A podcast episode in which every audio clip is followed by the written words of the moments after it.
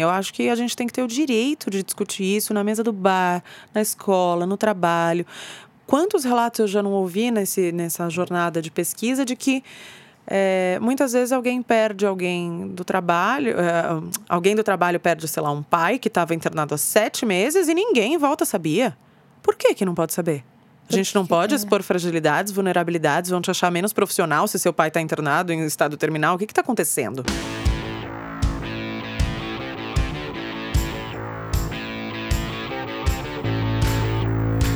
Bem-vindos ao Retrato, que é o podcast de gente falando com gente sobre coisas de gente. Eu sou a Rafaela Carvalho, sou editora de conteúdo do projeto Draft, e hoje quem está à minha frente é a Juliana Dantas, que é jornalista e apresentadora do Finitude, um podcast sobre o fim. Bem-vinda! Muito obrigada, é um prazer estar aqui com você e com os ouvintes do Retrato. Ai, a, a, Juliana trabalha em rádio, né? Então vocês podem esperar um episódio muito com uma voz muito agradável. Ah. tá prometendo meu nome, hein? Pelo amor de Deus. Ah, a, a Juliana veio falar com a gente hoje sobre um assunto com o qual ela ficou familiarizada por causa de, de uma situação da vida dela. Ela ficou motivada a contar histórias sobre o fim das coisas, especialmente depois que ela viveu a morte do, da avó dela e do pai dela, o jornalista Audálio Dantas, em um intervalo de três meses, né?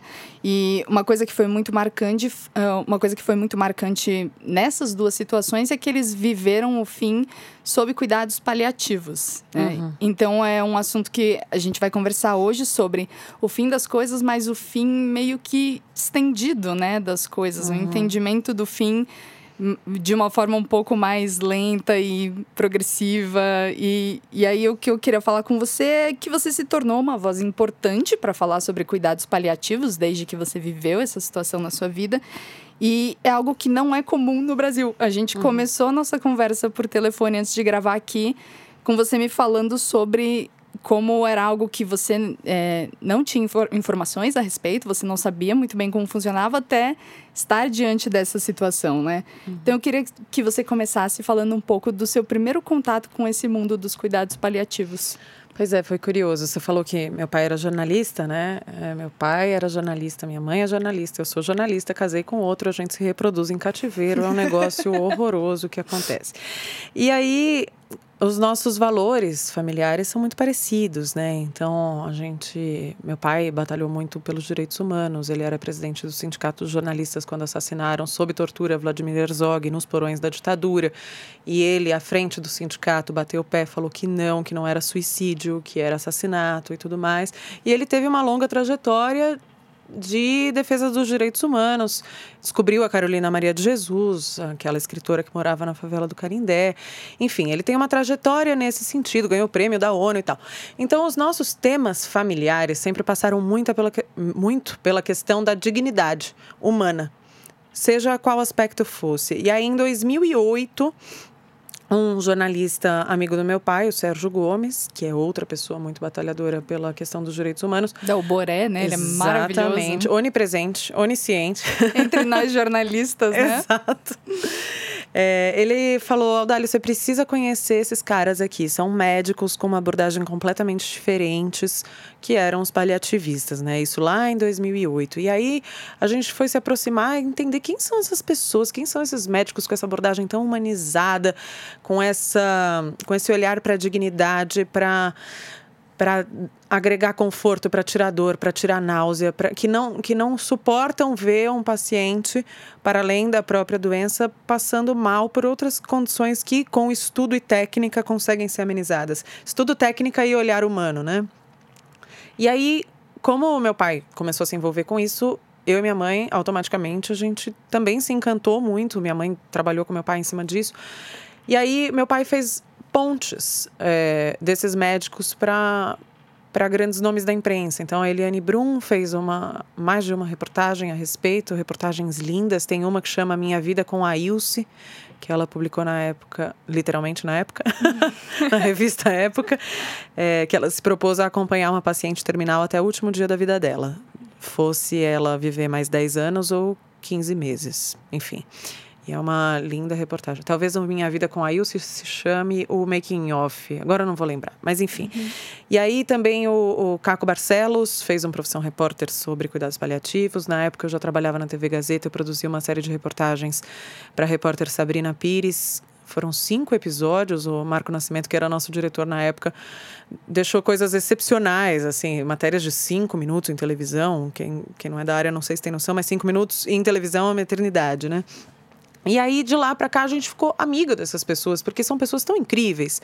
A doutora Gorete Maciel, a doutora Dalva Matsumoto, o Samir Salman, que é dono do Hospital Premier. E a gente começou a frequentar essas pessoas, encontrar para tomar uma cerveja, para almoçar e tal. E quando a gente viu, nossa família inteira estava ambientada com eles, porque eles são muito incríveis. E aí, quando a minha avó materna teve ela teve um câncer de mama muito tempo antes disso e no fim da vida ela teve um câncer metastático de um uma metástase óssea em relação a esse câncer, né? E aí ela começou a ser paliada pela doutora Goretti, que é chefe do Serviço de Cuidados Paliativos do Hospital do Servidor Público Estadual. Ela não ficava internada, raramente ela internou. Ela era tratada em casa, era o tratamento em cima da dos sintomas, porque não ia ter cura. Câncer, uh, metástase óssea, não tem o que fazer, você não tem como tirar um, um osso. Né? É diferente de um câncer que de repente você consegue tirar parte do órgão, ou enfim, ela estava com o esqueleto todo tomado. Então, o que, que você faz com essa pessoa que não tem cura, mas que também não vai morrer agora? É. Esse é o limbo onde é, ficam os pacientes que são incuráveis. Uhum. Os cuidados paliativos, eles entram nesse lugar de é, não há nada mais a se fazer no sentido da cura, porém a gente vai cuidar de você. Uhum. Como?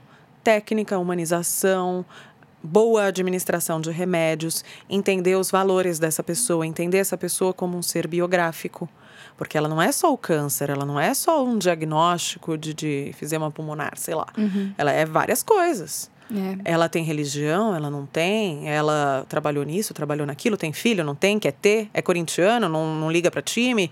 Quem é essa pessoa? É. Porque ela é mais do que a doença, ela está doente, ela não é essa pessoa. É tomar é. decisões sobre qualidade de vida Exato. a partir de quem ela é. Né? A partir dos limites de dignidade dessa pessoa. Uhum. Porque o que eu decido para mim pode, pode não servir para você. E o que você decide também não serve para quem está ouvindo o podcast agora.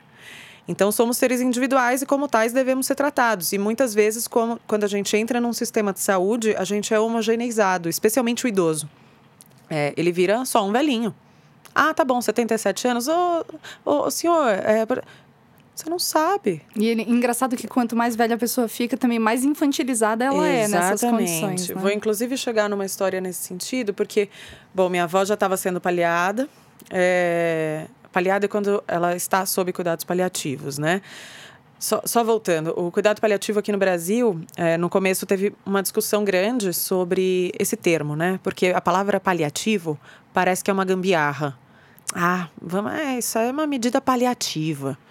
E não, na verdade, eles resolveram manter esse nome porque no mundo inteiro chama palliative care.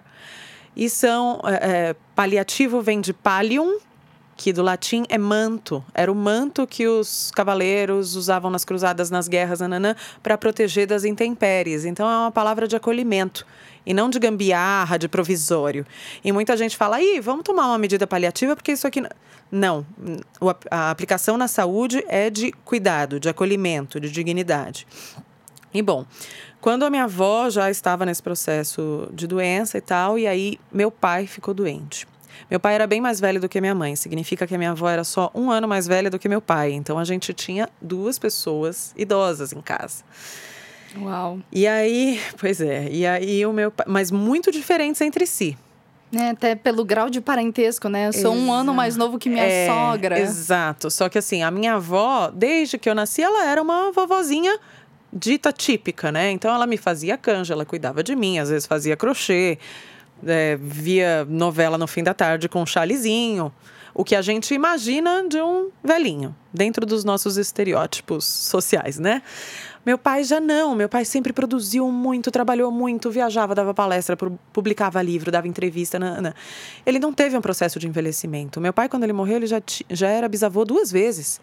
E ele nunca se portou como um avô, nunca passou para pegar o, o bisneto em casa para ir tomar sorvete. Ele nunca fez isso, porque ele era um cara para fora, um cara do social, um cara que queria falar, queria é, multiplicar, entendia é, a fala dele como uma propagação de, de questões sociais, enfim. Então eles eram pessoas muito diferentes. Para o meu pai ter vindo um diagnóstico de câncer no intestino em 2015 quando ele ouviu isso do médico, e o médico estava muitíssimo preocupado, porque era um câncer que já estava um pouco comprometedor, ele falou: Entendi, doutor. Mas eu tenho uma viagem na semana que vem. Aí, quando eu voltar. É, Aldálio, você não está entendendo. Você é não tipo, vai amanhã. Não, mas vamos negociar isso aí. Ele ficava dobrando os médicos. Vamos e assim negociar foi. minha doença. Exato. E assim foi, porque era uma negação absoluta, porque era uma pessoa muito produtiva. Então, quando ele morre, para ele é praticamente bater o carro com 25 anos, porque ele parou num, num nível de produção que e eu também não acho que as pessoas devam ser medidas pela produtividade, tá? Mas é que eu entendo que a, a minha avó, ela teve um processo natural de envelhecimento. Ela uhum. aceitou esse envelhecimento ao longo dos anos. E para o meu pai foi um breque chegar uma doença. Uhum. É, você fala que ele nunca, percebe, nunca percebeu a doença e nem o cuidado paliativo como uma, hum. uma medida para desacelerar ou para entender que é, o fim da vida estava chegando. Né? Exatamente, né? porque mesmo que ele tenha entendido lá atrás, 10 anos antes de de fato ele precisar dos paliativos, foi quando ele teve essa primeira aproximação. Mesmo que ele uh, tivesse entendido que era importante, ele não entendia que era para ele. É aquela coisa, é sempre o vizinho. Então, é, não somos seres sólidos, né? A gente tem muitas nuances. Então, não significa que porque ele concordava ou apreciava a prática paliativa, que ele estava pronto para que aquilo fosse para ele. Mas não para o paliativo em si, para a morte. E aí ele fez quimioterapia num hospital convencional com um bom médico, o Dr. Marcelo Eisen, mas ele ficava internado de 15 em 15 dias por 46 horas. É, ele recebia a quimioterapia durante 46 horas. Uau. Então ele internava, vamos supor, numa terça, só ia sair na quinta. E aí o que ele mais ficava bravo não era efeito colateral, quase não dava efeito colateral nele. Mas ele ficava bravo do tempo que ele estava perdendo preso lá dentro. Os dois dias a cada 15 dias. Exato. E aí era um lugar que infantilizava muito ele, porque provavelmente a enfermeira olhava lá na porta, prontuário, o quê? 88 anos? Ok. Chegar, tinha a enfermeira que chegava e falava: Seu Aldalinho, dá esse dedinho pra gente medir a glicemia. E ele ficava olhando, tipo, cara, o que está acontecendo? A pessoa não faz ideia, sabe? Horrorizado. É, e, só que ao mesmo tempo eu senti que isso, esse tipo de atitude, não só essa, é um conjunto de coisas, né, no tratamento convencional, que eu acho que é necessário, mas que precisa ser revisto em vários aspectos.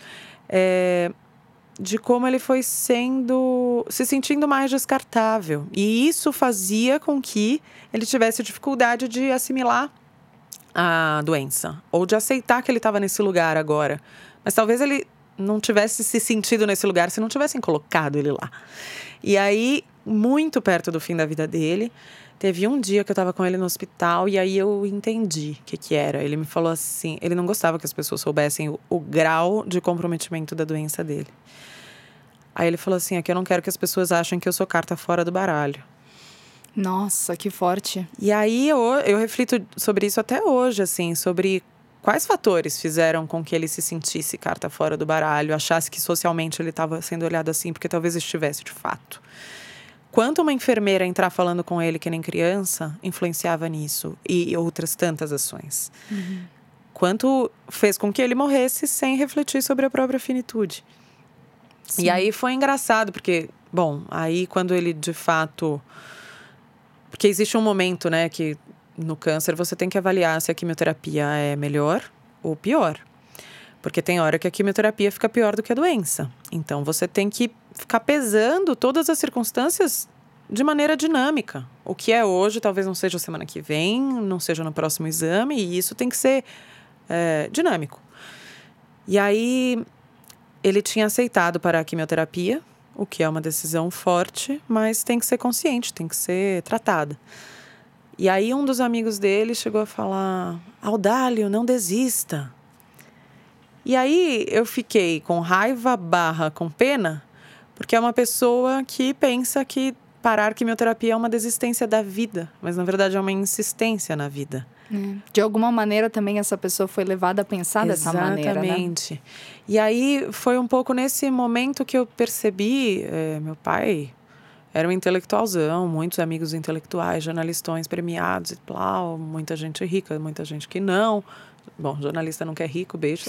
É, meu pai era um que não. É, mas eu falei, caramba, cuidado paliativo é uma das poucas, uma das poucas questões do Brasil que eu já vi que não se dá o recorte pelo, pelo social, né? Não é o poder aquisitivo que define o quanto você entende disso. Aliás, pelo contrário, muita gente que tem mais dinheiro entuba mais, faz mais intervenções, uhum. ceda mais, porque tem condição de fazer isso, é. tem condição de internar numa grande UTI. E eu não, não tô aqui fazendo uma cruzada anti-UTI. A UTI é muito importante em vários casos. Por exemplo, Passou mal com 30 anos, é, sei lá, bateu o carro, nananã, interna, faz tudo o que você tem para fazer. Pelo amor de Deus, vamos salvar essa vida. Mas é isso de sempre estar pesando o custo-benefício de cada circunstância. Uhum. Na, na situação do meu pai, com 88 anos, é, morrendo por questão de tempo, porque quando ele tira o câncer do intestino, ainda tem no fígado e no pulmão. Uhum. No fim da vida, o pulmão dele estava com a, a, o o tumor era bem na passagem de ar, ele podia engasgar a qualquer momento. E o fígado dele dobrou de tamanho por causa do tumor, e metade do fígado era o tumor. Uhum. E fora tudo que não era metabolizado corretamente por causa do, do câncer. O câncer consome muita energia, a pessoa vai ficando magra. Então, assim, o, o que, que a gente estaria fazendo com ele colocando mais uma químio? E ele foi, porque ele ouviu essa pessoa que falou: não desista. Nossa. Talvez essa pessoa nem lembre que ela disse isso, ou talvez lembre e ache que está certa, enfim. Não ou é, que fez algo de é uma bom questão, por ele. É, não é uma questão de julgamento, mas a minha questão com os cuidados paliativos é vamos saber de todas as opções para não tomar decisão em falso?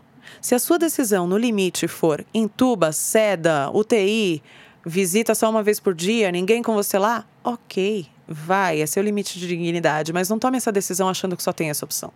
É, existe um like maior, né? E, e, o, e, o, cuidado paliativo é uma coisa que, quando a gente estava até conversando, você disse. É, eu falei para você, mas deve ser uma coisa mais cara, uhum. né? De manter. A... E você me disse que não. Não, pelo contrário. O Hospital Premier, que é onde minha avó ficou e depois meu pai, é, o superintendente de lá, que é o Samir Salman, ele estima que um leito paliativo ele custa em torno de 30% do total que é um leito de UTI porque tem menos intervenção, não tem tanto equipamento, não tem tanto fio, não tem tanto remédio. Uh, um hospital de cuidados paliativos ele tem poucas coisas atreladas à, à cama de alguém. É, inclusive a, a doutora Dalva Matsumoto, que tem uma enfermaria de cuidados paliativos do Hospital do Servidor Municipal, é, é fora do hospital. É um casarão do lado do, Parque da Aclimação, um palacete lindo, que é uma casa. Lá eles têm, é, no máximo, balão de oxigênio e remédio. Quem quem está lá está sendo cuidado, não está sendo curado. E às vezes as pessoas vão para lá para morrer e elas são tão bem cuidadas que elas voltam para casa. Nossa.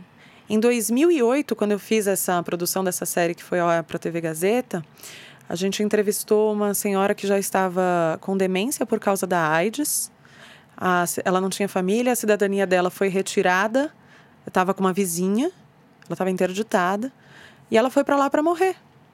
Só que ela foi tão bem cuidada que ela conseguiu equilibrar. Eu não, não vou saber dizer isso tecnicamente, desculpa, mas assim, ela conseguiu se, se equilibrar com a AIDS, ela conseguiu recuperar a cidadania, assistente social a, do, do, da hospedaria ajudou que ela recobrasse a cidadania, ela foi desinterditada. Assistente social levou ela para cortar o cabelo, fazer óculos novos porque o grau estava vencido. E aí, quando a equipe foi entrevistá-la, ela estava em casa passando um café para reportagem. Meu Deus. Essa pessoa que foi para lá para morrer. Que foi literalmente interditada. Exato. Então, assim, muitas vezes se olha, não, cuidado paliativo é eutanásia. Absolutamente nada a ver. É, nem acelera, nem é, antecipa. Só respeita o ritmo do o corpo ritmo da do corpo, só que desde que seja cuidado. Então, muita gente morre com abandono de cuidados, né? E aí, a, bom, eu já achei essa história sensacional lá em 2008. E aí eu estou fazendo a pesquisa tanto para o Finitude quanto para a série documental que eu estou tocando uh, com a minha parceira Natália André. O Finitude eu faço com um outro jornalista que é o Renan Suquevicius. E aí eu fui com a Natália lá no, na hospedaria. Fazia muito tempo que eu não ia. E o trabalho da doutora Dalva é um negócio sensacional, ela é uma pessoa incrível. Aí eu falei, lembra? Nossa, em 2008, lembra aquela paciente assim, assim, assado? Nananana? Ela, lembro sim, outro dia ela estava aqui, ela veio visitar a gente, ela tá... Aí eu, como assim? Isso foi esse ano, tá? Mais de 10 anos depois. Exato. Aquela pessoa que em 2008 foi para lá para morrer, outro dia tava lá, trocando ideia, tomando um café. Meu Deus. E ela, não, e tem outra. Aquela outra que vocês entrevistaram, nananã, já já a gente sobe lá, a gente vai ver. Ela tinha uma outra paciente com 98 anos, que também tinha chegado para morrer. Ela é tão bem cuidada que ela tá lá, tem 10 anos. Então, assim, do que, que a gente está falando, né? Porque muita gente fica, ai meu Deus, você vai deixar morrer? Não, eu vou respeitar o tempo dessa pessoa dentro dos limites de dignidade que a gente entende que sejam é, coerentes. Então, a minha avó, por exemplo, quando ela internou em definitivo, bom, antes disso, a minha avó ela teve essa metástase óssea e aí teve um dia que ela caiu e quebrou o fêmur. Ou quebrou o fêmur e caiu, a gente nunca vai saber, porque ela estava justamente com a estrutura óssea comprometida. E aí ela tinha que operar esse fêmur, ela operou lá no servidor estadual. Aí a gente, eu já estava assim, bom, ok, minha avó não vai voltar da anestesia geral, ela tem 88 anos, não dá pé, não tem a menor condição. Bom, ela foi, passou da anestesia geral, operou e tal, ela nunca mais andou, sempre usou fralda dali para frente. Mas aí o Samir, dono do Hospital Premier, que é esse amigo nosso de 2008 para cá, ele falou: traz para cá para reabilitar. Aí a gente levou, ela ficou quatro meses internada reabilitando, porque o cuidado paliativo bem feito ele envolve uma equipe multidisciplinar. Então não tem ah o médico é o bambambam bam, bam, é o chefão, não é uma equipe horizontal que o enfermeiro tem seu peso, o psicólogo tem seu peso, o fisioterapeuta tem seu peso, o fonoaudiólogo tem seu peso, o terapeuta ocupacional é uma rede uhum. que aborda o indivíduo como um todo, não a doença. Não é porque ela tem câncer que ela só tem que ter um oncologista olhando para ela. E qual foi o tratamento dela lá? E aí reabilita. Então faz muita físio, trabalha respiração, porque é uma pessoa que vai ficar cada vez mais de cama, então tem que fazer fisioterapia com foco no, na respiração. Então é uma metodologia aplicada à dona Olga. Não é, ah, ok, vamos ali no 218 que tem um câncer metastático ósseo. Uhum. Não. Inclusive, nas portas do Premier, tem o número do quarto e tem o nome do paciente. Uhum.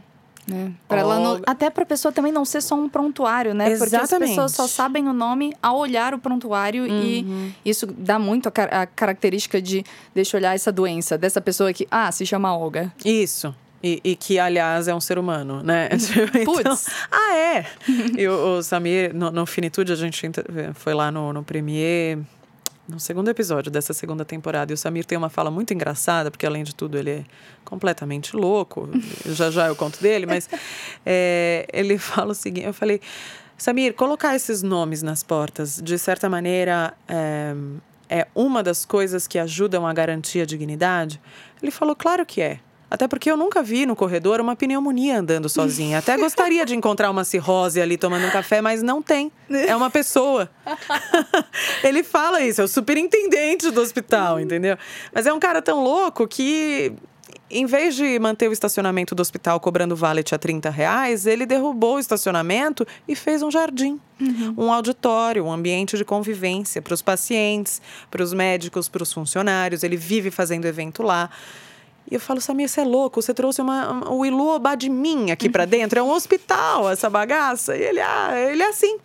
Faz prêmios, faz almoço, jantares, ele agrega. É uma pessoa que quer discutir a vida no sentido mais amplo. É, porque o hospital é um lugar que a gente pensa muito como um lugar de. É uma bolha de isolamento uhum que toda vez. Ontem, por exemplo, eu estava andando na rua e eu passei na frente do Hospital das Clínicas.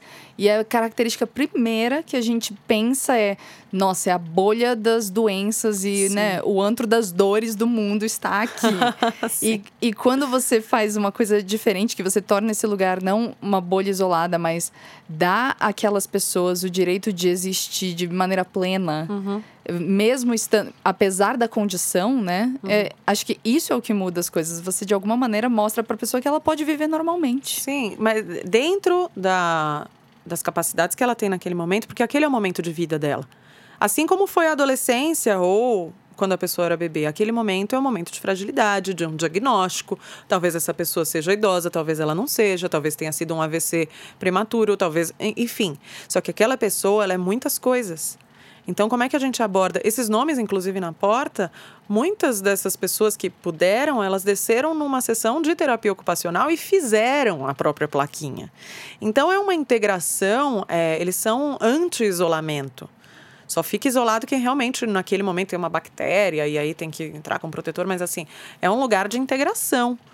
E aí é, minha avó ficou lá esse tempo de reabilitar. Quando ela voltou para casa da minha mãe, que aí foi o tempo de, de, fazer banheiro acessível e tal, e é realmente uma treta, não estou nem de longe glamorizando, é, é, difícil tudo isso. É uma fase difícil, mas pode ser pior.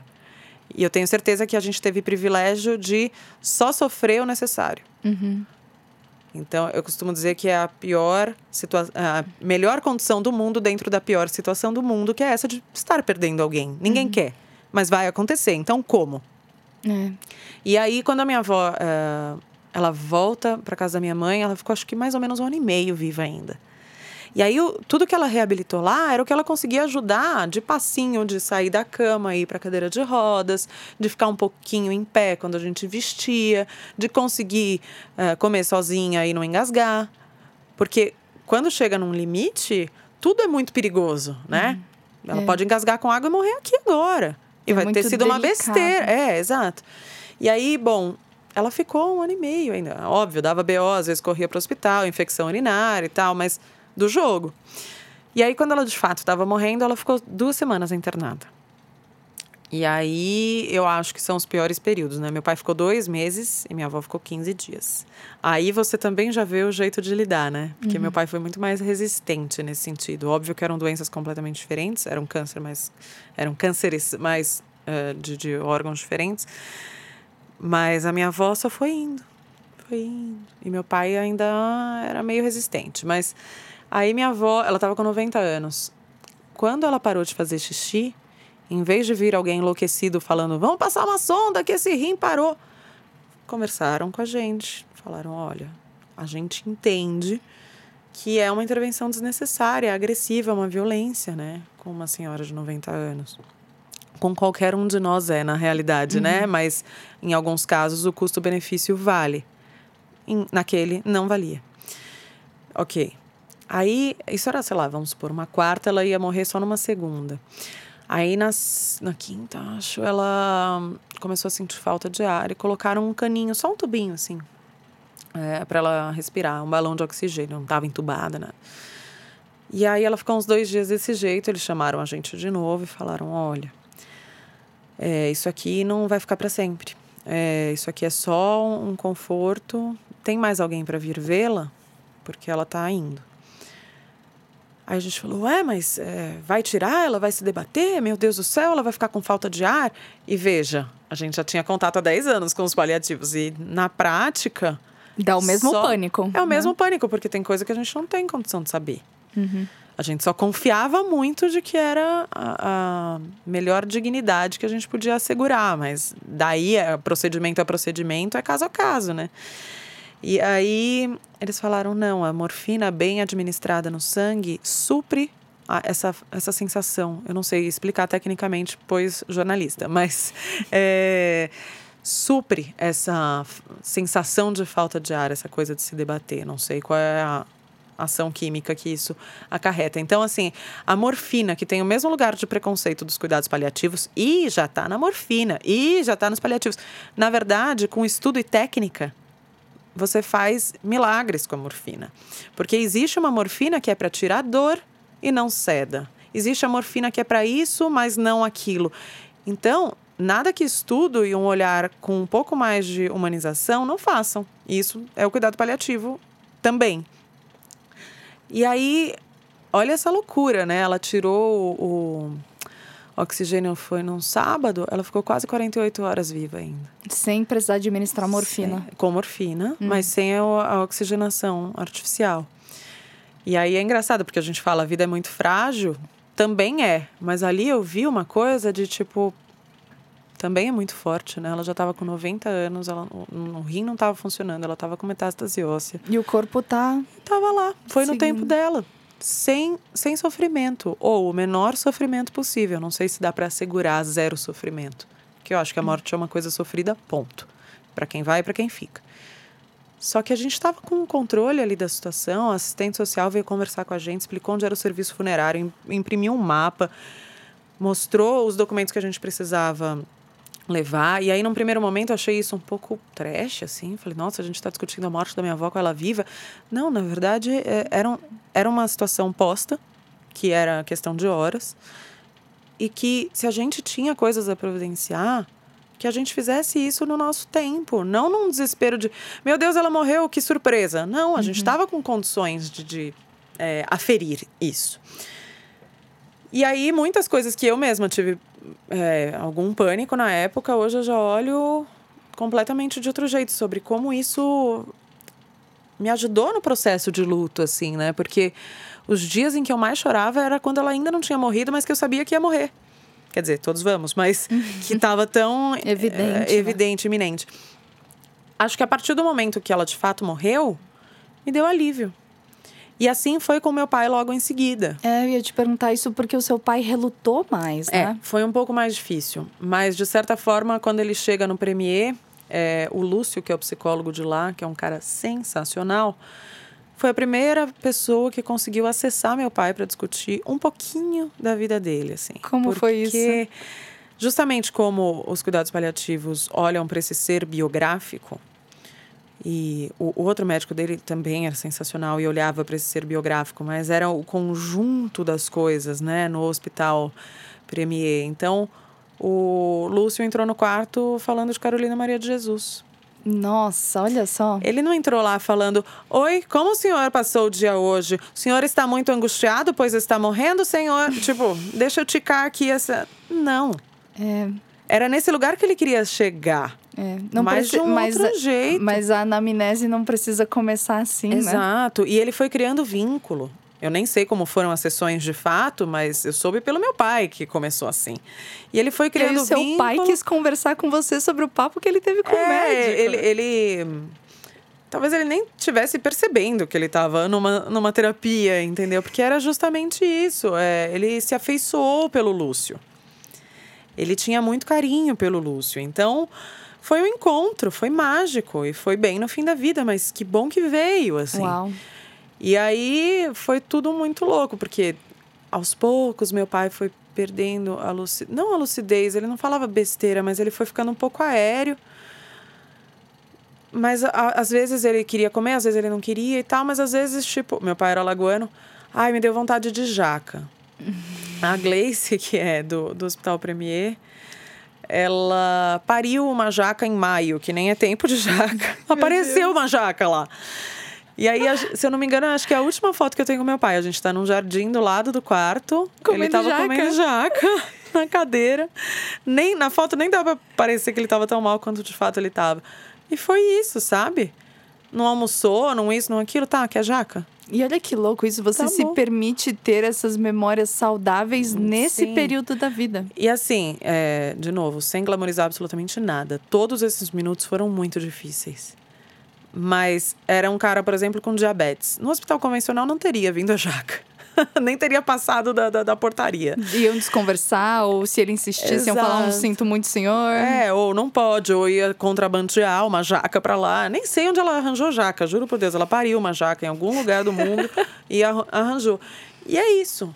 É, é, sobre respeitar os. E ele tinha diabetes, jamais, não, não, mas assim, se ele morrer agora porque a glicemia subiu, subiu muito, beleza, era questão de tempo, né? Uhum. E aí foi mais uma vez uma morte que eu chorei mais durante uhum. o, o processo do que de fato no dia. No dia eu tava, gente, Graças a Jesus. Óbvio que foi difícil.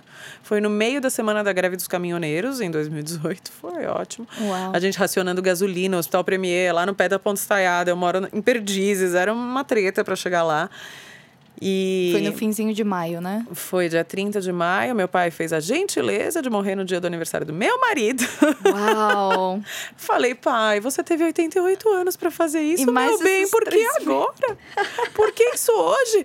E ele ainda, ele amava o Vitor, louco pelo Vitor. E aí ele esperou o Vitor chegar. Ele morreu cinco minutos depois da hora que meu marido chegou. Uau! Então, Feliz aniversário. Feliz aniversário. Mas aí é muito louco, né? Porque só por esses processos terem sido mais tranquilos que eles podiam ser dentro de todo o sofrimento que há, e é inegável, e vai haver sempre. Dentro desse processo, é, eu acho que eu me recuperei muito rápido em alguns sentidos, em outros não, vou entrar nisso, mas desse ano para frente, esse ano fez um ano que meu pai morreu, eu olhei para o dia 30 de maio e falei: eu não vou ficar fazendo missa, chorando, blá blá blá, 30 de maio para sempre, meu luto. Não. 30 de maio é aniversário do Vitor. A gente vai comemorar, a gente fez uma festa surpresa para ele em casa e tal. Minha mãe foi com a minha irmã, é, respeito as decisões delas. Elas também não ficaram sofrendo e tal, mas aquilo tinha significado para elas. E ok, o luto de cada um em relação a cada um é um. Então, quando a minha avó morreu, eu senti de um jeito. Quando meu pai morreu tão perto, eu senti completamente de outro. Eu achando que eu tava, nossa, sabendo tudo, né? Perdi alguém agora há pouco, eu sei como é que é, é tranquilo. Não é tranquilo, mas assim, já entendi como é. Eu sou controladora louca, né? Já entendi como é. Imagina, morrer pai é completamente diferente de morrer vó. E vai ser diferente de morrer qualquer outra pessoa que passar na tua Pra frente. você, por que que foi diferente? É muito diferente, porque eu achei que fosse muito parecido, porque a minha avó morava na casa da minha mãe junto com a gente, né? Éram- Éramos uma casa de cinco pessoas. E eu acho que os vínculos são muito diferentes, né? Os significados das pessoas na sua vida são diferentes. E eu achava que era o limite de convivência, que era o mesmo. Eu convivia com a minha avó do mesmo jeito que eu convivia com meu pai. Mas a minha avó significava uma coisa para mim, meu pai significava tantas outras. Então, não é a mesma coisa. E foi tão perto e eu achei que eu tivesse já muito preparada e não tava. Você sente que você conseguiu, assim, se despedir do, do seu pai, apesar de- dele estar relutando Super, constantemente? Super. Acho que dentro da nossa realidade de relação. Eu não tenho uma história linda de absoluta transformação. E aí, quando ele estava nos últimos minutos, nos olhamos e falamos o eu te amo que a gente nunca verbalizava. Não. Foi do nosso jeito. Mas, sei lá, faltando duas semanas para meu pai morrer, eu tatuei a rubrica dele e da minha mãe aqui no braço. E eu mostrei pra ele, eu já não sei se ele tava entendendo. Eu mostrei no plástico ainda e tal, eu não sei se ele tava entendendo, mas eu fiz. Quando ele tava morrendo, eu fiz uma receita dele de sururu, que é um mexilhãozinho bem típico de Alagoas, que era a receita clichê dele, que a gente amava, sururu, leite de coco, coentro e tal. Desculpa, hater de coentro, mas, né, Ai, filha de Alagoas. Ai, obrigada. Uma pessoa, o quê? Do bem. Mentira. É... Eu fiz e levei para o hospital para a gente almoçar todo mundo junto e ele já não conseguiu comer. Mas eu fiz. Eu, fi, eu fiz as coisas que eu senti que eu tinha que fazer. E aí eu acho que não, não são lugares que não cabem arrependimento de nada. Não foi uma, uma grande catarse, uma grande revelação de um filme da sessão da tarde, nada disso. Mas a gen- ele morreu. A minha relação com ele na morte foi a minha relação com ele na vida. Durante E- esses três meses, você não sentiu que houve um, um momento de. é, bom, é aqui que eu estou entendendo que isso é uma via de mão única e eu é, vou perder meu Ah, pai. teve. Existiu um momento Teve, assim? teve. Especialmente no dia que a gente tentou levá-lo para casa. Ele queria muito ir para casa nesses dois meses, né? E aí a gente tinha muito medo. E aí rolou aquela clássica roda de conversa com a doutora Angélica, paliativista maravilhosa lá do Premier. Comigo, com o meu irmão, com a minha mãe. Acho que tava o Vitor também, não me lembro. É... Tá, se ele for para casa, se ele passar mal, qual que é o limite de vocês? Porque se chegar o SAMU, eles vão chegar fazendo massagem cardíaca. É para fazer? Não é para fazer. E isso é diferente de eutanásia. É só assim, vamos prolongar essa vida com possivelmente mais sequelas do que o que já estamos verificando. Compensa? Faz parte do repertório de vocês esse limite de dignidade ou não? É um preço que vocês estão dispostos a pagar? É né? isso. Porque vai impor mais sofrimento. Mas se você, se você disser para um paliativista, mantenha essa vida a qualquer custo, ele vai entender. Porque não é uma terapia alternativa, é uma abordagem complementar. Essa é a resolução da, da Organização Mundial de Saúde, né? Uma abordagem que entra no momento de qualquer doença ameaçadora de vida, seja ela terminal ou não. Então, ela é uma. O, o, Tom Almeida, que é fundador do Movimento Infinito, ele fala é uma camada extra de conforto. Assim fica muito mais é, palatável, né? Então, é como se. Rafa, você tá é, confortável nessa cadeira? Ah, Ju, eu tô. Você não quer mais uma almofadinha? Ah, uhum. acho que dá para ficar mais confortável. É isso. É a almofadinha. É uma almofadinha e que a médio prazo, se você não tiver ela, talvez você comece a sentir dor. Então, hum. antes que isso aconteça, já olham para você no momento do diagnóstico da doença ameaçadora de vida. Mesmo que não seja na iminência. Mesmo que você ainda vá fazer quimioterapia e que seu câncer é, recue. É de alguma maneira antever para evitar o sofrimento. Também é, é um processo de cuidar. É um processo focado no cuidar e não no curar. Se curar, é excelente, todo mundo contente e você foi cuidado também. Não que os médicos convencionais não cuidem, não é isso que eu estou falando, mas é uhum. é uma terapia complementar. Uma uhum. abordagem complementar. Você não abandona a equipe principal, vamos supor que você tenha câncer, você não abandona seu oncologista, mas vamos jogar junto? São muitos desafios para a gente querer jogar sozinho. Uhum. É mais ou menos essa leitura. Entendi. E você fala que seu pai era uma, é, é uma figura pública que, dentro de casa, ele era do mesmo jeito que ele, que ele era na, na fora dela, né? A forma como ele se portava Sim. e quem ele foi.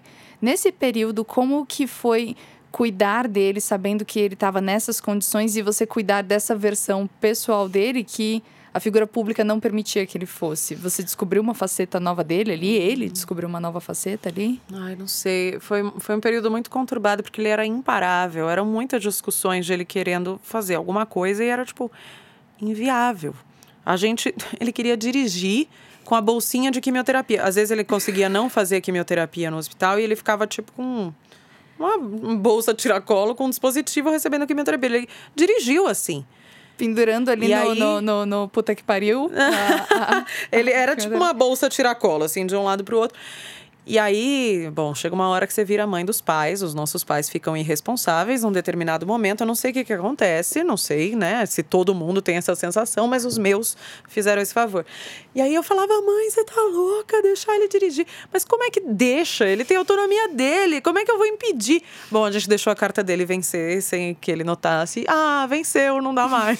Porque eu falei, você imagina, ele tá combatendo um câncer e aí ele morre porque bateu o carro e pior, ainda mata alguém? Pelo amor de Deus. Então, é, ele era imparável, ele queria fazer tudo, ele queria lançamento, ele queria evento, ele queria escrever, ele queria pesquisar. Não dá, não dava. E aí isso foi muito difícil pra gente, né? Porque ele era uma pessoa muito ativa, então vê-lo cada vez menos ativo foi um processo muito dolorido. Vocês não conheciam essa pessoa, né? Não, nunca. E aí foi muito curioso no velório dele, eu falo que foi um velório rave, porque durou 12 horas aquela porra. Você falou que mais de mil ah, pessoas é, tipo, eu nem, né? nem tenho essa conta certinha, mas entre 800 e mil pessoas apareceram no sindicato dos jornalistas. Então, assim, já era um sofrimento que já estava durando, né? Eu chegava em casa todos os dias e chorava. Olha, se não é assim, terapia, meu marido e o meu centro espírita, que eu sou espírita e, e isso me ajudou muito, vale para mim, não vale para todo mundo, né? Cada um encontra seus mecanismos, mas se não fosse esse combo, eu não sei como é que eu ia ter dado conta, porque todos os dias que eu saía do hospital, eu não sabia se era o último dia que eu ia ver meu pai. Como que se encontra alguma paz nisso para não, não tem, sucumbir? Não tem. O celular toca, você dá pulos. Eu discutia com a minha mãe quando ela me ligava. Oi, filha, tudo bom? Onde você tá? Eu falo, mãe. Pode falar. Aconteceu alguma coisa?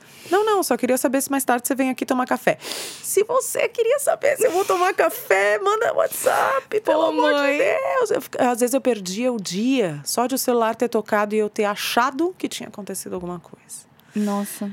Então, assim, foi um período de muito estresse, muita ansiedade. E aí, esse ponto que eu queria chegar, justamente porque é, quem pode estar me ouvindo agora, pode estar achando que, nossa, como ela lida bem e tal. De fato, eu lido bem e eu consigo falar muito facilmente sobre isso. Eu não embargo a voz, eu não choro, eu estou num outro lugar. Só que Ele morreu em maio. Em junho, a gente foi jogar as cinzas dele em Tanque d'Arca, que era a cidade dele. É uma cidadezinha que hoje tem 6 mil habitantes em Alagoas. Ele saiu, ele nasceu lá em 1929. Tinha, sei lá, 12 pessoas. É, e aí vieram para São Paulo ainda. É, a gente foi jogar as cinzas dele lá, e aí foi uma loucura, porque, nossa, você pisa lá, todo mundo quer fazer homenagem, nananã, e muito obrigada, mas é tudo muito desgastante. E, e, é muito difícil que respeitem o teu momento, assim, né? A sua privacidade e tudo mais. Mas, ok, fomos. Jogamos as cinzas dele lá no Rio, na cidade dele.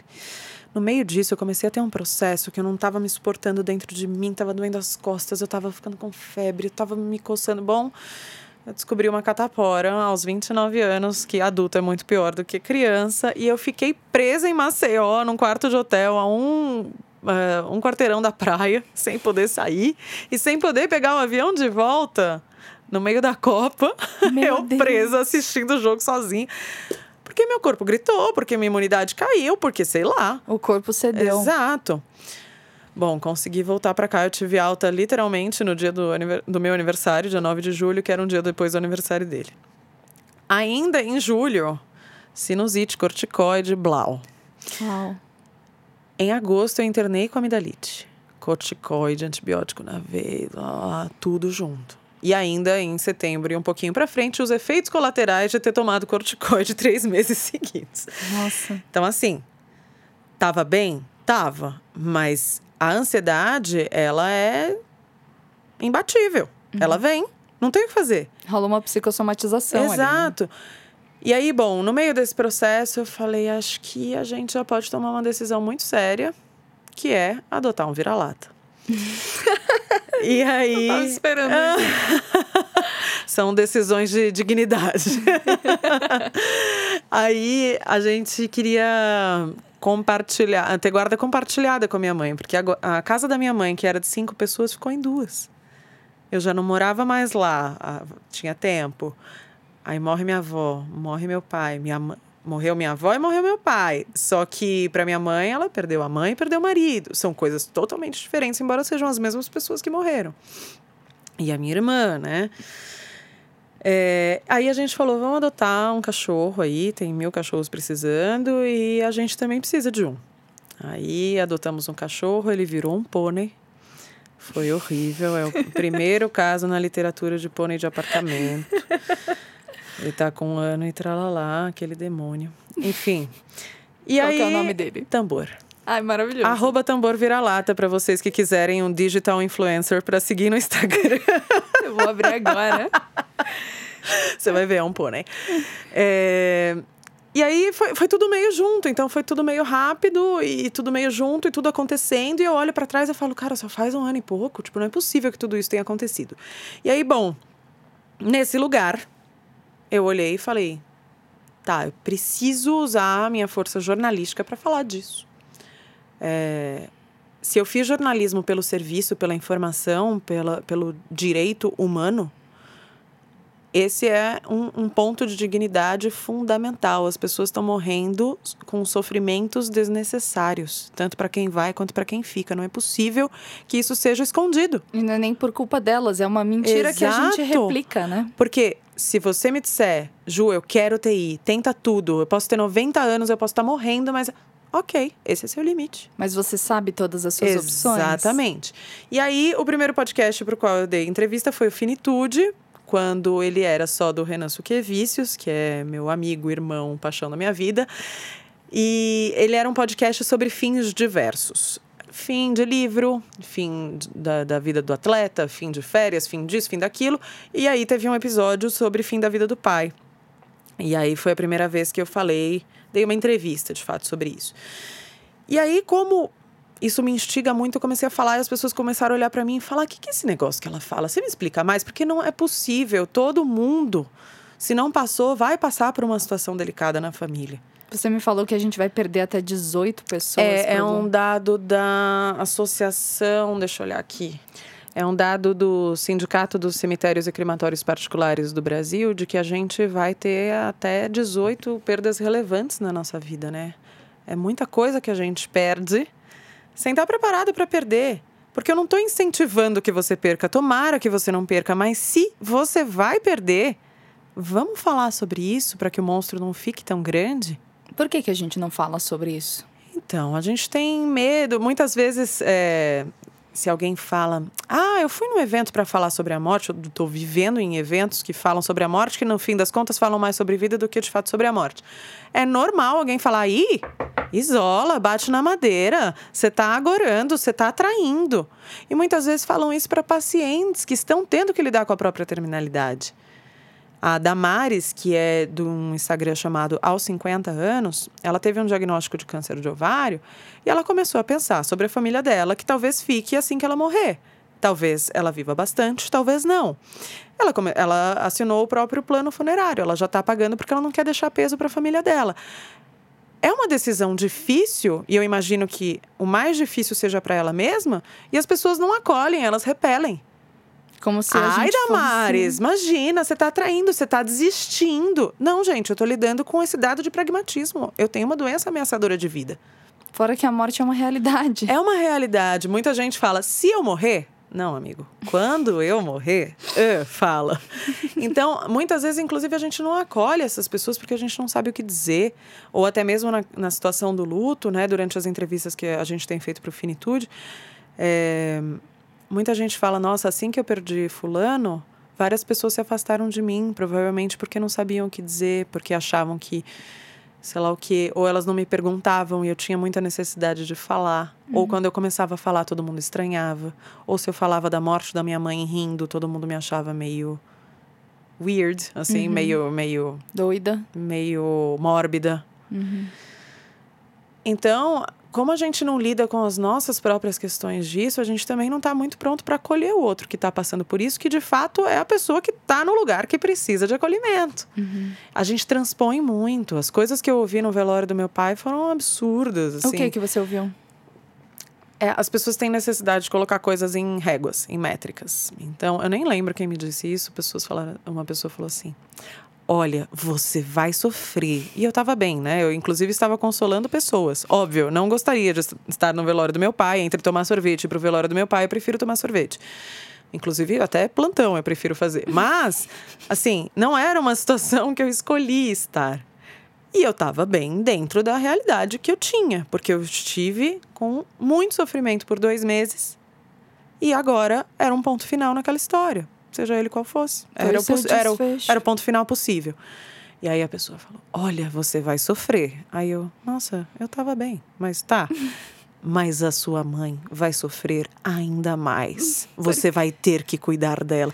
Eu falei, nossa, mas aqui nessa escala Richter da morte, tem eu, aí vem minha mãe. Onde tá minha irmã? Só para eu localizar aqui nesse mapeamento, nesse gráfico E cartesiano você? excelente. Falei, cara, o que, que as pessoas. Mas assim, não é culpa dela. É só o jeito que ela deu conta de agir ali. É. Mas é muito engraçado. A gente não é ensinado a conversar sobre isso, sabendo que às vezes você nem precisa falar, né? exato. A gente às vezes precisa é só da presença. Aham. É, e acho que uma coisa que eu achei muito bonita num, num velório de. Eu li uma história num livro de uma mulher que estava velando o marido dela e o, o- a frase que mais a consolou, a consolou nesse momento foi quando, enfim, ela tinha filhos pequenos e eles estavam junto com ela. E um amigo do marido dela deu um abraço nela e falou: Eu perdi o meu pai aos cinco anos. Porque ele já entendeu na hora que a maior preocupação dela eram os filhos crescerem sem o, seu, sem o pai deles. Uhum. E na hora que ele falou isso, ela automaticamente processou isso, falando: ele tá me dizendo isso porque ele vai me dizer que os meus filhos vão ficar bem, porque ele Sim. está bem. Porque se conecta, né? Não é um vai dar tudo certo, vai Isso. ficar tudo bem. Falavam isso pra minha mãe quando ela estava perdendo a minha avó, porque minha avó estava com 90 anos nessa situação toda que eu descrevi. As pessoas ligavam e falavam: Vanira, tenha fé, vai dar tudo certo. O que é vai dar tudo certo? Você está só se livrando da situação porque você não tem o que dizer? Que desejo é esse? Por que você está garantindo isso pra minha mãe, sendo que não vai dar tudo certo? E o que, que é o seu tudo certo e o que, que é o tudo certo da minha mãe? É, então é tudo tão relativo. O meu tudo certo naquela hora, é, pelo amor de Deus, vó, vai, pode ir, a gente vai ficar bem. Nem a gente mais, nem você mais dá conta. É, é mais um vai ficar tudo bem do que vai dar tudo certo. né? É, é muito vazio, é muito senso comum e, enfim, eu acho que a gente tem que ter o direito de discutir isso na mesa do bar, na escola, no trabalho. Quantos relatos eu já não ouvi nesse, nessa jornada de pesquisa de que É, muitas vezes alguém perde alguém do trabalho, é, alguém do trabalho perde, sei lá, um pai que estava internado há sete meses e ninguém em volta sabia. Por que que não pode saber? A gente não pode expor fragilidades, vulnerabilidades, vão te achar menos profissional se seu pai está internado em estado terminal. O que está acontecendo? Como que de alguma maneira isso é culpa sua? Não, e como você não pode. Você deixa de considerar esse fator humano de uma pessoa que está trabalhando. Então, às vezes, ela pode errar alguma coisa, ou ela querer ser workaholic para é, se dedicar a outra coisa, tirar isso da cabeça, e você não está entendendo por que, que aquele comportamento está vindo. Como a gente consegue ser tão frio, né? Ou, às vezes, não somos nós, mas a, a ponto de a pessoa não se sentir acolhida no ambiente das pessoas que ela encontra todos os dias a gente está com problemas graves socialmente, a ponto de, de não falar disso. Né? ela achar que é melhor se calar, que é mais prudente, porque ela vai achar que ela está de alguma maneira Exato. vomitando isso em alguém e vai ser inconveniente. Não sei, são mil fatores, né? uhum. né? Somos diversos e passamos por dores diversas, mas a questão pontual e, e posta é: todos nós passamos por dores e se não estamos passando, passaremos. E não é um agouro, é uma realidade. Como a gente vai passar por isso? É, e uma coisa que eu ia até te perguntar, inclusive pra gente ir encerrando, porque eu tô vendo que a gente falou já mais de uma hora. Sim, senhora. Ou quase uma hora aqui, que maravilha. Hum. Eu queria te perguntar uma coisa que eu acho muito bonita, que você diz que a gente sobrevive, né? Sim. E um... Acho que você falou muito também no episódio falando do fim da vida do seu pai, sobre como... Uh, a gente perde o medo de enfrentar que você quando você ouve a palavra câncer agora ela tem outro uhum. É, você encara essa palavra de outra maneira é, e eu queria saber de você que medos que você acha que existiam ali antes de você enfrentar essas duas mortes e que hoje talvez não é que eles não existam, uhum. mas que você olha para eles entendendo melhor de onde eles vêm para lidar com eles no seu dia a dia quando uhum. você passar pelas próximas perdas. Claro, é, acho que o primeiro ponto é isso de eu sou uma pessoa com dificuldade de demonstrar vulnerabilidades, mas ao mesmo tempo acho que. Bom, eu faço terapia há muito tempo, façam terapia, é minha militância. é, a minha também. Pois é, gente. Não, pelo amor de Deus, não dá para passar por nada sem terapia. É, e eu tive. Uh, no começo desse ano, uma baixa muito violenta mental, assim, de tipo muita ansiedade. E eu falei, ok, talvez a terapia não esteja dando conta. O que mais que é preciso? Eu falei, eu vou dar um pulo na psiquiatra, ver o que, que é isso. E aí eu cheguei lá, eu tinha um transtorno de ansiedade generalizada. Gente, não dá para passar por determinadas situações sem desenvolver algo do tipo. Se eu quebrar a perna, eu vou no ortopedista. Se eu tô com ansiedade, eu tô com depressão, eu tô com isso, é no psiquiatra. Não, não podemos ter psicofobia, a gente não pode ter preconceito com quem tem alguma doença mental, é uma questão de saúde pública. Saíram dados é, recentemente do Anuário do Fórum Brasileiro de Segurança Pública, o suicídio aumentou em 4,2%. O Brasil é um dos países mais ansiosos do mundo. Pois é, tá, tá passou de 11 mil e tralalá em 2018 a, a quantidade de suicídios. Os bombeiros aqui em São Paulo atendem sete tentativas de suicídio diariamente. Então, por que, que a gente está empurrando as pessoas para esse lugar? Sem acolher uma depressão, uma ansiedade. E eu faço questão de falar publicamente onde eu estiver, inclusive vendo olhares um pouco chocados. Nossa, ela fala que vai no psiquiatra, nossa, sei lá o quê. Podia falar, não, eu vou numa consulta. Não, eu tô indo ao psiquiatra, uhum. porque eu trato a minha ansiedade, que bom que eu trate. Foi ótimo quando veio esse diagnóstico. Eu tenho uma resposta. Eu tenho uma resposta, todo esse meu comportamento, ele tem um nome, ele se enquadra numa condição e eu estou tomando um antidepressivo que é aplicado a situações de ansiedade, que tem começo, meio e fim. Minha psiquiatra é maravilhosa. E é isso. E minha vida melhorou muito desde então. Então, assim, ah, ela tá bem. Nossa, olha que luto tranquilo. Depende do que você tá falando. Eu não tô aqui chorando. Mas eu arquei com determinadas uh, condições de, de saúde involuntárias que é isso, tá posto. E ainda aprendi que não são só as coisas ruins que influenciam a nossa vida. As mesmas mudanças boas são mudanças, são fatores ansiogênicos, como costumam dizer os psiquiatras. Então, nesse meio tempo, de três anos para cá, eu saí de casa, fui morar sozinha, logo depois eu casei, aí os diagnósticos todos, e aí as mortes, aí troca de emprego, e aí nanã. Tudo, mesmo tudo que eu gostei de fazer, são mudanças. E às vezes a gente não dá conta sozinho e não tem que dar. O que eu tô aprendendo. É mais fraco por isso. Exato. O que eu tô aprendendo cada vez mais, inclusive para o meu próprio processo, é o deixar-se cuidar. Não é porque eu tô com 31 anos que eu tenho que recusar ajuda. Não, agora não, não, não, porque senão quando eu tiver 70 e talvez eu precise de cuidados no fim da vida, se é que esse vai ser o meu fim da vida, vai ser mais difícil para mim. Eu vou sentir mais um baque da perda de autonomia, porque quando você está morrendo, você morre várias vezes antes de morrer em definitivo. É a perda de autonomia, é isso, é isso, aquilo, enfim. Então a gente tem que refletir sobre isso. Quem somos nós socialmente, quem somos nós conosco e para os outros. Então acho que todo esse processo traz isso. E aí ter o, o podcast Finitude com, com o Renan Suquevicius, fazer essa série documental com a, a minha parceira Natália André, me leva terapeuticamente para esses lugares o dia inteiro. Não há um dia da minha vida que eu passe sem falar sobre isso. Quanto mais eu me aproximo desse tema, mais fácil ele fica para mim. O monstro vai diminuindo. Nunca vai ser fácil, mas o monstro vai diminuindo. Então, a gente estava falando antes de gravar, né? Não sei se eu estou preparada para uma morte súbita de uma pessoa muito próxima. Mas eu não tenho essa opção é uma morte súbita, eu não escolhi ela. Uhum. Então, que bom que eu esteja refletindo sobre isso todos os dias para que quando doer, e vai doer muito, doa só o que precise. Não todos os demônios e fantasmas que podem vir nesse entorno. Então, acho que a gente tem que estar constantemente preparado para a morte, para a gente conseguir olhar para a vida né? Eu não sei se você notou, eu vim com uma camiseta aqui do Movimento Infinito. A camiseta dela está escrito: Você estará vivo se morrer hoje? É uma pergunta que a gente tem que se fazer. Porque por que, a gente só começa a viver de verdade quando a gente tem um diagnóstico de finitude iminente, de um processo ativo de morte? A gente tem que esperar esse dia chegar?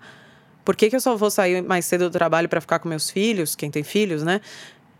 Se houver uma situação limite. Por que, que a gente não repensa? Eu sei, eu não, eu sou zero romantizadora de coisas, mas eu acho que a gente tem que rever coisas do nosso dia a dia, coisas que talvez a gente não esteja tão satisfeito, é, coisas que a gente quer para daqui a 10 anos, talvez a gente deva antecipar a vida é realmente agora e isso não é uma frase feita hashtag good vibes. É, não. É uma coisa que parece até você enfrentar alguma coisa é. assim e entender que realmente o passado acabou agora. O futuro eu não tenho controle nenhum. Uhum. Tudo que eu tenho é literalmente o agora. Uhum. Não tem mais nada, né? Então o que cabe a gente é é entender. Engraçado que você falou da sua camiseta e eu vim com uma camiseta uhum. que está dizendo, tipo, você não vê que tudo é caos. Então acho que as duas se complementam muito Sim. bem nesse sentido. A gente tem que viver sabendo que a gente não tem esse controle uhum. da vida. E eu sou uma pessoa que nem você, eu sou muito controladora e eu tenho uma é, meu, meu episódio do retrato, que foi o primeiro que a gente fez pro draft, foi sobre isso, sobre eu abrir mão do controle das coisas da minha vida quando tudo desabou. E foi só assim que eu aprendi. E as coisas desabam, né? A gente não escolhe. E quando desaba uma, parece que outras três vêm vem na, na rabeira, vem né? Calhar. Isso, exatamente. você já tá aí na merda, vem mais. Toma mais a um merda pouco. nunca vem sozinha, eu costumo falar. Exato. E é um processo, assim, de aprender. É, que é, a vida tá nesse, né, nessa parte desse caos. Ela pode. Uhum. Eu acho que eu, isso me ensinou a não necessariamente perder o medo de morrer. Que eu acho que hoje eu diria que eu tenho medo de morrer antes dos meus pais. É o meu grande medo. É, se, eu, se eu perder os meus pais, eu acho que eu me sinto mais em paz com a minha vida, embora depois. Uhum. Mas é, acho que eu ainda tenho esse medo de morrer, mas eu acho que eu não tenho medo do fim da vida. Uhum. Porque é um quando a gente conversa mais, e eu entendi isso na morte do meu avô, e falando com você, isso também fica claro para mim. É, a gente não tem como controlar nada disso. Uhum. Então, por que, que a gente vai segurar com tanta força uma coisa que é uma ilusão? Sim. Então, para mim, é, é, fico muito feliz de te receber no retrato para a gente bater esse papo e queria muito agradecer a sua presença, porque foi muito esclarecedor para mim de um jeito é, de um jeito muito gostoso entender esse assunto que parece que é tão pesado e tão tabu e você se compromete muito a tirar o tabu dessa, dessas histórias todas. Então, te agradeço muito por ah, fazer isso. Eu que isso. agradeço, eu fico muito contente. Eu falo que tem um botãozinho em mim que se você apertar, eu falo 30 horas seguidas sobre cuidados paliativos sem tomar água. Então, assim, para mim, alguém que queira ouvir, meu amor. Olha, geralmente aqui no retrato a gente deixa um copinho d'água para as pessoas. Dessa vez a gente nem precisou. Porque não precisa. É, realmente eu tô adorando. Não, mas para mim é um prazer falar disso. É um convite para que as pessoas pessoas reflitam, não é, é algo que eu acho que cada um. É, que, que todo mundo tem que lidar do mesmo jeito. Eu acho que cada um encontra seus jeitos dentro das suas particularidades e das particularidades do entorno. Somos seres é, ímpares, né? Cada um vai lidar de um jeito, mas o convite fica para conversar. Nossa, e para ouvir o Finitude, gente, em todas as plataformas, Spotify, Deezer, é, iTunes, Google Podcasts, no Anchor também. Estamos lá no Instagram, arroba Finitude Podcast. No Twitter é ao contrário, podcast Finitude. Temos fanpage também no Facebook. E mais pra frente sai a série documental Sonhos São Ajustáveis. Maravilhoso. A gente vai deixar todos os links do que a, que a Juliana acabou de passar aqui. A gente vai deixar linkada no post desse episódio. Mas por hora, queria de novo agradecer a sua presença, a sua transparência falando desse assunto. E eu espero que seja a primeira de muitas vezes que liguem esse botãozinho ah. em você, em outros podcasts também. Não é nem a primeira vez, mas que seja mais uma das tantas vezes Obrigada. que isso aconteça. O projeto de vocês é muito bacana, é uma proposta muito legal, vida longa ao podcast. Muito obrigada. E a gente fica por aqui com o Retrato, então, o podcast de gente falando com gente sobre coisas de gente. A gente se fala na semana que vem. Até lá. Beijo.